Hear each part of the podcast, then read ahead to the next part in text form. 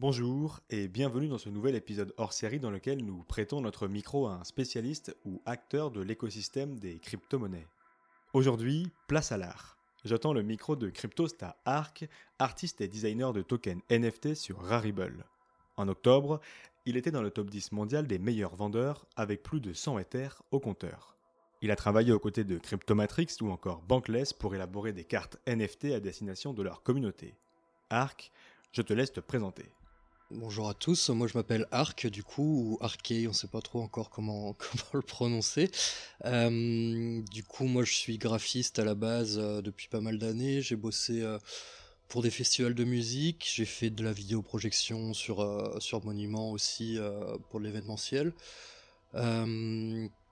Et du coup j'ai découvert le milieu du, des NFT il y a pas longtemps grâce à une vidéo de, de Cryptomatrix qui présentait justement son token qu'il avait fait euh, et qui, que j'ai trouvé très intéressant en fait et j'ai regardé un petit peu ce qui se passait dans ce milieu là et c'est vrai qu'il y a une grosse mouvance du coup euh, sur tout ce qui est artistique aussi et tout ce qui est un peu un peu fun aussi dans le collectionnable. Donc euh, j'ai tenté un peu l'aventure quoi. Comment es-tu arrivé dans le milieu des crypto-monnaies? Alors à la base, pas du tout avec Cryptomatrix. à la base, moi j'ai été vraiment biberonné euh, avec le trône, euh, qui sont hyper pointus sur euh, l'analyse technique et très... Comment dire Qui enlève toute émotion en fait dans l'analyse, donc c'est très bien pour commencer, pour, bah, pour se former vraiment avec des bases solides. j'ai fait quelques conneries quand même comme, comme tout le monde, hein, quand on commence la crypto. On on perd toujours un petit peu. et, euh, et, du coup, je suivais surtout euh, le Trône et Cryptomatrix et euh, quelques autres chaînes comme ça en parallèle, quoi. Mais du coup, ouais, ça fait six mois. Je suis rentré, euh, je suis rentré vraiment dans le milieu de la crypto pendant la première crise Covid, hein, comme comme pas mal de gens. C'était c'était un bon point d'entrée avec des points très bas. Et du coup, voilà. On l'a dit, tu crées des NFT, mais au fait, qu'est-ce que c'est un NFT Alors, un NFT, en fait, c'est un c'est un token qui est, qui est duplicable euh, avec un nombre défini. Et euh, du coup, bah là, c'est principalement, euh, principalement adapté pour les images. Quoi. En gros, si, si un artiste a envie de diffuser une œuvre, par exemple en 10 exemplaires, il, il publie son il publie son œuvre et les gens peuvent peuvent l'acheter avec un prix défini et et voilà donc là les, les principaux principaux acteurs c'est vraiment Rarible là qui, a explosé. Euh, sinon, il y a des trucs un petit peu plus pointus avec Super Rare euh, et comment s'appelle? Maker Place euh, qui ont des enchères qui peuvent aller jusqu'à 20 ETH, donc ça fait quand même déjà une belle somme. Et, voilà, donc c'est vraiment basé sur ce, ce principe de, de non-fungible token, comme on dit en anglais. Quand tu as découvert ce monde en tant que graphiste, qu'est-ce que tu t'es dit? Ça va être une expérience marrante ou alors ça va révolutionner le monde de l'art? Euh, Franchement, pour commencer, euh, en fait, j'avais déjà un projet de t-shirt basé sur la crypto. Euh, qui a pas du tout fonctionné. Du coup, j'ai récupéré le visuel que j'avais fait pour le mettre sur une carte et j'ai essayé et et du coup, bah, il y a des gens qui ont commencé à l'acheter.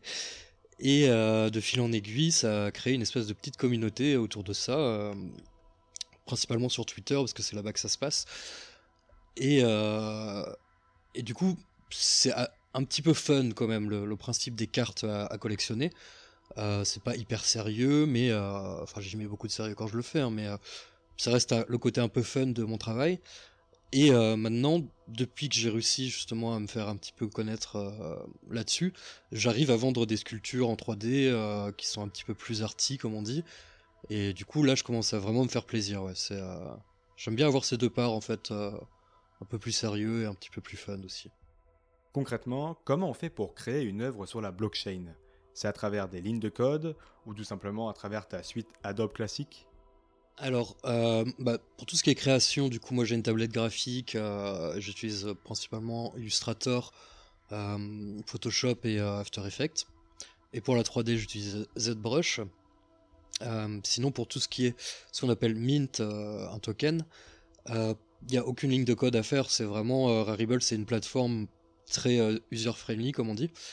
donc on, upload une image, on met les caractéristiques qu'on veut, description, prix, nombre de nombre de tokens qui seront disponibles à la vente. Et voilà, il n'y a, vraiment aucun code. Et comment on fixe le prix d'une œuvre dans ce nouveau monde? Il n'y a pas tellement de référentiel. Franchement, au début, j'y suis allé un peu au pif. Hein. On regarde un petit peu euh, en référentiel, justement, euh, ce qui se fait déjà. On regarde un peu les top sellers, les top buyers, euh, et ceux qui, qui, étaient déjà installés un petit peu. On essaye de jauger, parce qu'il faut prendre en compte le fait qu'au début, on n'est pas connu du tout. Donc on met un prix assez bas. et après, bah, on essaye d'augmenter un petit peu au fur et à mesure. En fait, tout se passe par le principe de rareté et de, hype entre guillemets autour de, ce que je fais par exemple en l'occurrence. Euh, vu qu'il y a beaucoup de gens, moi quand je quand je upload un truc, euh, tout est vendu en général en, 3-4 minutes en fait. Là où au début c'était plus en 3-4 heures. Donc là je sais que même si je voulais augmenter les prix, euh, je pense que je pourrais le faire. Mais par principe je le fais pas parce que ça reste un investissement pour les gens et j'ai pas envie qu'ils se ruinent parce qu'on connaît pas l'avenir. On sait pas si ça va perdurer, si, enfin j'espère, mais, euh, mais voilà. Donc après c'est le juste milieu entre la morale, euh, ce qui est un concept particulier dans la crypto, je sais bien, et euh, bah, l'offre du marché en fait, et puis la rareté qu'on crée qui et qu'on crée soi-même sur son projet en fait. Comme moi je limite toujours mes cartes par exemple à 10 exemplaires, c'est là où ça prend la valeur. Quand les 10 cartes sont sont épuisés, là le prix commence à monter. Et si j'ai bien compris, il y a ensuite la possibilité de revendre les œuvres et celles des artistes les plus connus s'arrachent à des prix exorbitants? C'est ça. Alors, du coup, ça crée un, bah, espèce de marché secondaire. Euh, une fois que tout est, sold out, euh, bah, les gens commencent à revendre, ils fixent un, prix de revente, et là, ça, comme un marché normal en fait, c'est un petit peu la lutte entre les vendeurs pour avoir le prix le plus bas. Et euh, ils font leur pub aussi de leur côté. Et du coup, du coup voilà, il y, a aussi des analyses graphiques sur, sur OpenSea, qui est la plateforme qu'utilisera Ribble en fait. Donc on peut voir un petit peu l'évolution du marché avec ses hauts et ses bas, mais en fait ça, réagit vraiment comme un marché normal. C'est-à-dire que si, si quelqu'un est, patient et qui hold son, token, il pourra le vendre beaucoup plus cher a priori si l'artiste arrive à performer. Et les impatients font baisser les prix comme toujours, comme sur, comme, comme sur TradingView, quoi. Et toi, ta création qui a le plus explosé, c'était de quel ordre de prix? Euh, Il me semble que c'est la carte, la première carte que j'ai fait de, de, Satoshi, qui a été vendue à 4 ETH, euh, e alors qu'à la base elle était à 0,10 centimes d'ETH, donc euh, il s'est fait plaisir le vendeur, quoi. Haute-moi d'un doute, c'est pas encore défiscalisé comme art? Comme tout, hein. tant, que ça reste en ETH, s'il n'y a, pas de, a pas de problème d'impôt, il n'y a rien. Euh, sinon, par, contre, pour le, délire de défiscaliser, parce qu'on sait que le marché de l'art actuel, justement, est complètement rongé par, euh, par cet aspect-là. C'est-à-dire que les riches achètent des œuvres à des prix exorbitants pour mettre de l'argent dedans. Et on sait aussi que euh, ces mêmes riches, c'est un club très restreint qui, qui s'échange les œuvres, etc., pour faire monter aussi la valeur de, de l'œuvre. Et c'est ce qui crée le mouvement de l'art actuel complètement, complètement pipoté. Et eux, ils ont des, des, des, déductions d'impôts, du coup. Euh, par contre, pour les NFT, je suis pas sûr. Mais euh, pour nous, ce qu'on gagne en, tant qu'artiste, euh, ça se passe comme notre cher, notre cher Macron l'a prévu. Hein, c'est si tu sors ton argent en fiat, tu payes 30%, quoi. Question peut-être un peu complexe. Quelle est ta vision de l'art numérique? Ouais, c'est assez compliqué à analyser parce que c'est très, c'est très récent encore. Par contre, on peut déjà regarder un petit peu l'art numérique actuel. Il y a quand même pas mal de choses qui se passent. Il y a des artistes très connus euh, qui font des, installations vidéo euh, dans les musées déjà. Hein. Euh, moi, par exemple aussi, quand je faisais de la, projection sur, sur monument, c'est considéré comme de l'art numérique aussi. Et j'ai déjà fait aussi dans les musées. pas à mon nom, mais pour des événements en gros, quoi. après, le problème de l'art actuel, c'est qu'il est vraiment basé sur un principe de subvention de l'État C'est-à-dire que tous les musées, tous les, centres d'art, etc. sont subventionnés. Donc les artistes sont sélectionnés selon des critères déjà de, notoriété aussi à la base. Il faut que le, mec ait un petit peu de, de, passé et de, relationnel, comme on dit. après, je veux pas critiquer complètement le milieu de l'art, hein, mais j'ai quand même une certaine amertume là-dessus. et on voit aussi, par exemple, que nos impôts servent à financer des, des, œuvres d'art à plusieurs millions sur des musées, sur des, sur des ronds-points et, euh, et, sur la place publique, tu vois. Donc euh, c'est quand même un, côté assez dérangeant. Surtout qu'il faut savoir que ces artistes-là ont, une rente à vie en fait pour, euh, pour entretenir leur œuvre en fait. Donc ils peuvent toucher 10 000 balles par mois pour entretenir une œuvre qu'ils ne feront jamais. Ils n'iront jamais l'entretenir, c'est évident. sauf Rarka, bien sûr. Donc ça, c'est pour le côté actuel. Euh, l'art numérique, ça a toujours été un petit peu considéré comme un truc, ouais, c'est expérimental, là là là. D'accord. Ça, c'est quand même, euh, ça a quand même imposé un peu ses, lettres de noblesse. Moi, je sais que j'ai fait une école euh, assez classique dans, dans sa démarche, avec du dessin à la main assez poussé quand même. et avec aussi une part d'art numérique, forcément. Donc moi j'ai vraiment les deux aspects, donc euh, j'ai aucun problème avec les deux, et j'aime beaucoup dessiner à la main. Euh, j'ai aucune préférence en fait, euh, sachant que par exemple Mobius il dessinait plus du tout à la main à la fin, il dessinait que sur, sur un écran tactile quoi. Et pourtant on le considère comme un, un des grands artistes de la, de la bande dessinée. et du coup par rapport à maintenant, je sais vraiment pas où ça va aller en fait. Parce que là, j'ai l'impression que pour l'instant, ce qui plaît aux gens, c'est quand il y a une animation déjà dans l'image et dans l'œuvre, ils, ils ont pas trop le, le feeling avec les œuvres fixes. Euh, parce que peut-être il faut attendre aussi que plus de gens arrivent dans ce milieu-là. Euh, sinon, après, je sais pas, ça, peut vraiment évoluer dans toutes les directions parce que il y a, y a, toute la partie euh, d'œuvres en réalité augmentée euh, j'en ai fait euh, j'en ai fait deux aussi euh, là-dessus où le dessin sort de l'écran du coup quand le film avec un smartphone. Donc ça c'est une partie super intéressante qui peut ouvrir pas mal de, de possibilités sur ce médium-là. sinon il y a aussi tout ce qui est réalité virtuelle, donc avec un casque, où là les, les offres peuvent se vendre très cher aussi. J'en ai vu partir à 25 ETH. des mecs créent des, petits univers en fait qui vendent comme ça sous forme de NFT euh, et, voilà, ça fait aussi partie de, toute cette mouvance de, l'art. Après, ce que je trouve super intéressant, moi, euh, principalement sur Rarible, justement, parce qu'il n'y a pas de droit d'entrée, en fait. Tout le monde peut publier sur Rarible. Euh, c'est qu'on assiste à un véritable chaos, mais vraiment total, où il y a tout et n'importe quoi. Et là, c'est la loi de la blockchain qui fait, lieu. C'est les gens qui choisissent qui sera mis en avant ou pas.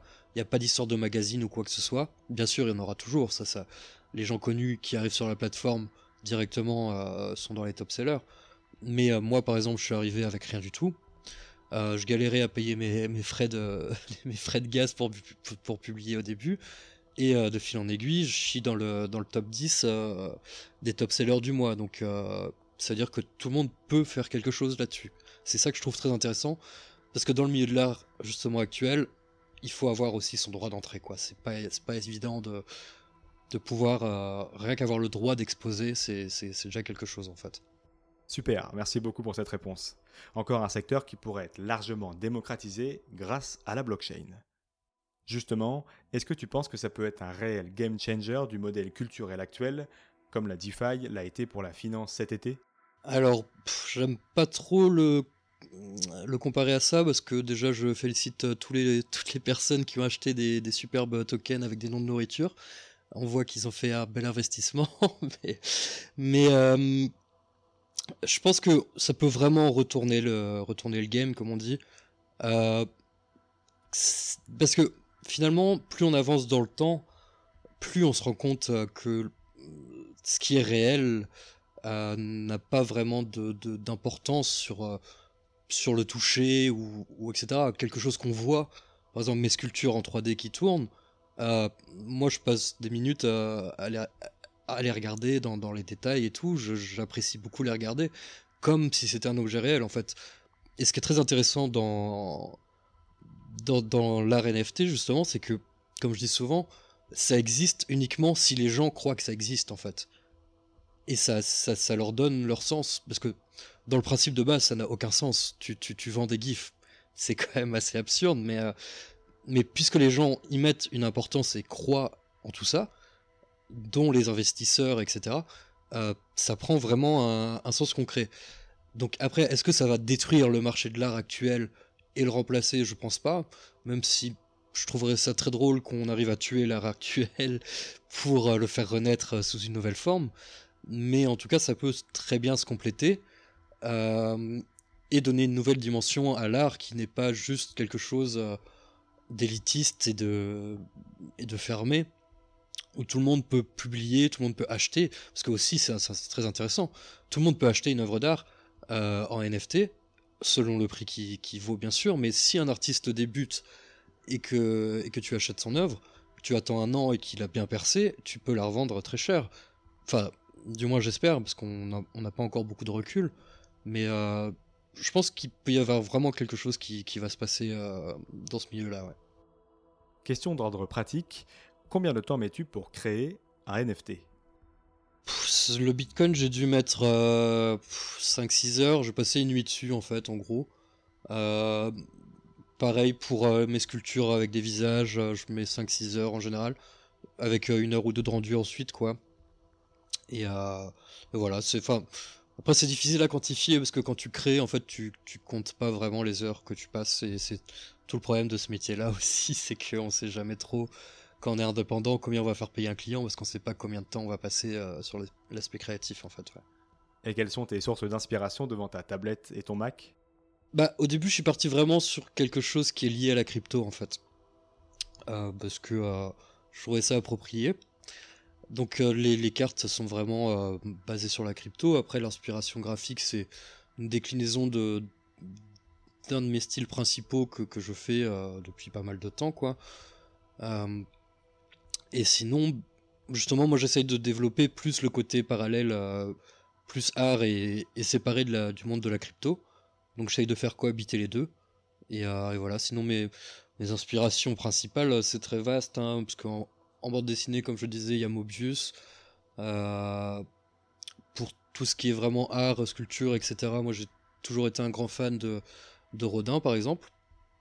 Euh, J'aime beaucoup Picasso aussi, parce que graphiquement, forcément, c'est très intéressant. Mais enfin, j'ai vraiment un, millier de références euh, dans l'art, comme je, m'y intéresse beaucoup.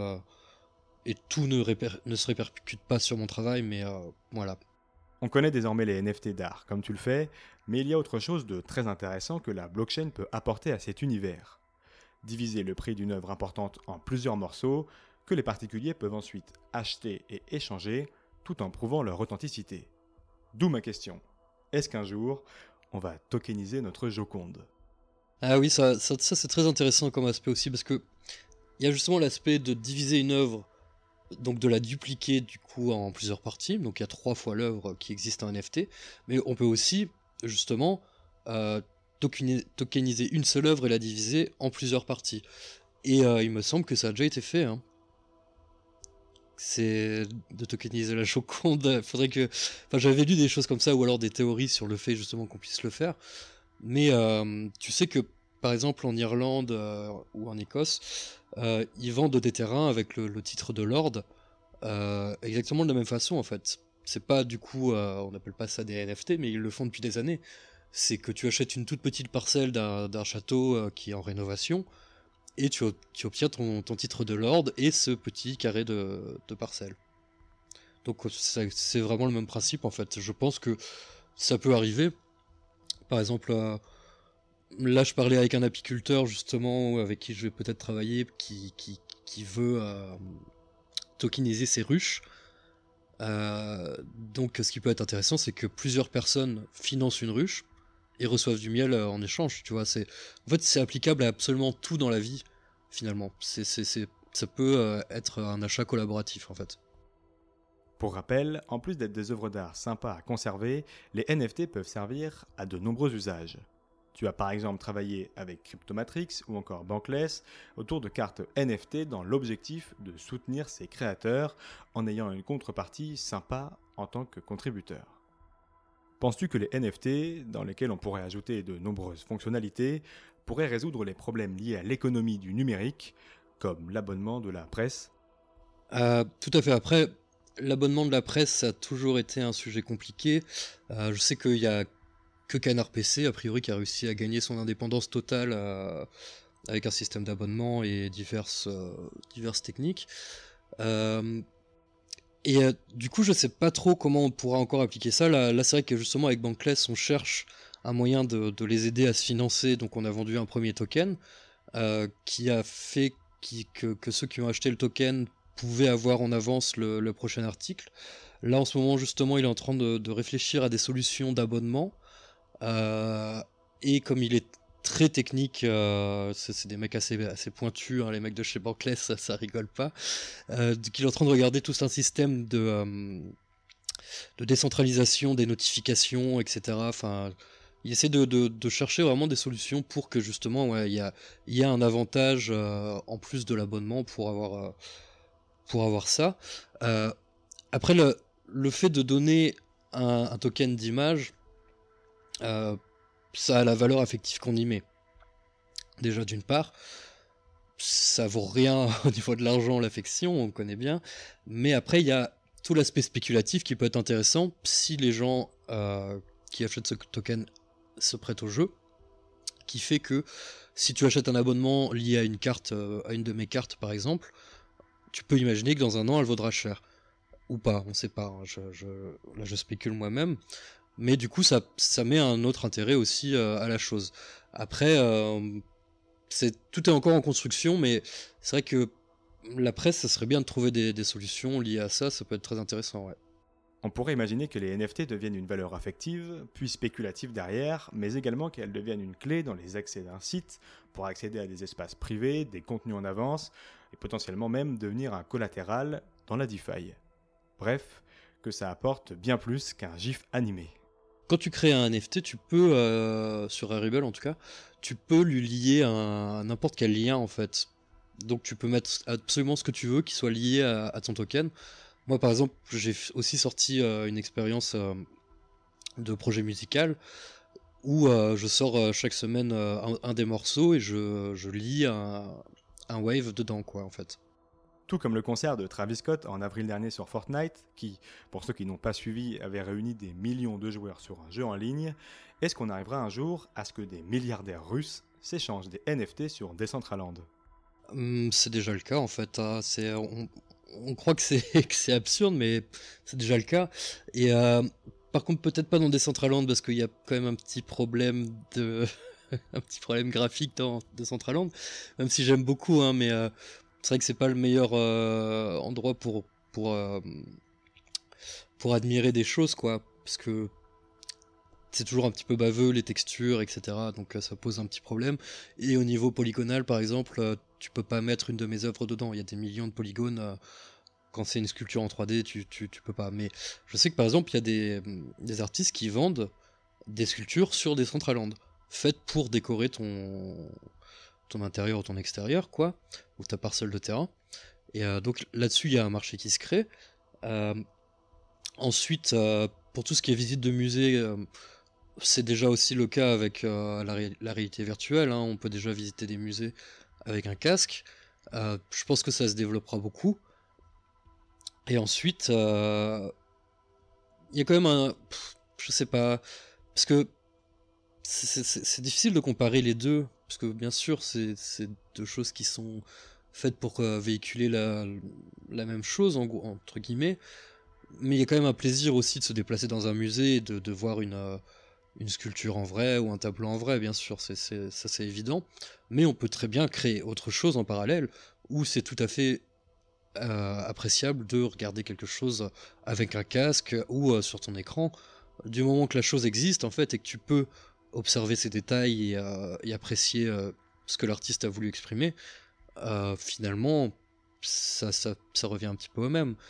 Et pour revenir un petit peu sur l'aspect de réalité, on voit bien que le Covid change aussi totalement notre notion de la réalité, hein, parce que quand les mecs sont restés enfermés pendant deux mois, là, ils ont complètement pété un câble.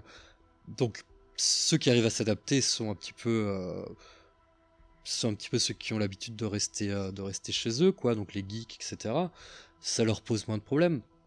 Mais euh, finalement, si, on reste dans une situation comme le Covid, on va vraiment changer notre aspect du réel parce que on va plus voir grand monde et on va plus sortir beaucoup.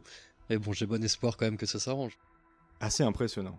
Et justement, en arrivant dans la crypto en mars, avais-tu imaginé être dans le top 10 mondial des meilleurs vendeurs sur Rarible quelques mois plus tard? ouais, non, pas du tout. Euh, moi, je suis arrivé vraiment dans la crypto. Euh, déjà, j'ai hésité parce que je me suis dit, oh, ça va être chiant quand même. puis, j'avais déjà loupé une entrée euh, juste avant 2017, donc je me suis dit, je vais quand même peut-être pas faire deux fois la même erreur. Donc, je me suis intéressé je suis vraiment resté dedans grâce au trône, hein, parce que j'étais sur leur Discord et euh, c'est vrai que tu apprends énormément avec leur communauté et euh, du coup tu gardes le fil, tu, as envie de, connaître tout ce qui se passe autour parce que une fois que tu as mis le pied dedans, en fait, tu te rends compte que c'est c'est pas uniquement une question de spéculation ou d'argent, c'est aussi une question de, de projet, euh, de révolutionner l'aspect économique, de révolutionner les, les choses concrètes aussi, parce qu'on voit déjà des EDF par exemple qui, qui, qui, qui, va, qui va travailler avec Tezos euh, en tant que, vérificateur, il me semble. J'ai pas, pas très bien lu l'article encore, mais ça arrive vraiment dans la vraie vie en fait. Euh, c'est vraiment l'avenir euh, du monde réel, justement, encore une fois. Donc, je me posais pas de questions, tu vois, j'avançais, j'essayais de me faire un petit peu d'argent en spéculant. J'en ai perdu un petit peu aussi en spéculant, forcément. Et, euh, mais je, je, m'y attendais pas du tout, non, à, faire de l'art lié à la crypto. C'est euh, la meilleure surprise que j'ai eu de ma vie euh, pour l'instant. Hein. surtout que ça marche aussi bien, c'est incroyable. Hein. Moi, j'en reviens pas, ça fait que trois semaines que j'ai commencé. Donc, Et actuellement, as-tu abandonné ton travail pour te concentrer à fond sur les NFT non, non, j'ai encore mon travail normal. Hein. J'essaie de garder la tête sur les épaules parce que si je me casse, allez, salut patron, et que le lendemain tout s'écroule, je serais bien embêté quand même. Et, de toute façon, je vais pas abandonner mon travail non plus. Enfin, je, je, vais pas juste partir comme ça, comme un voleur.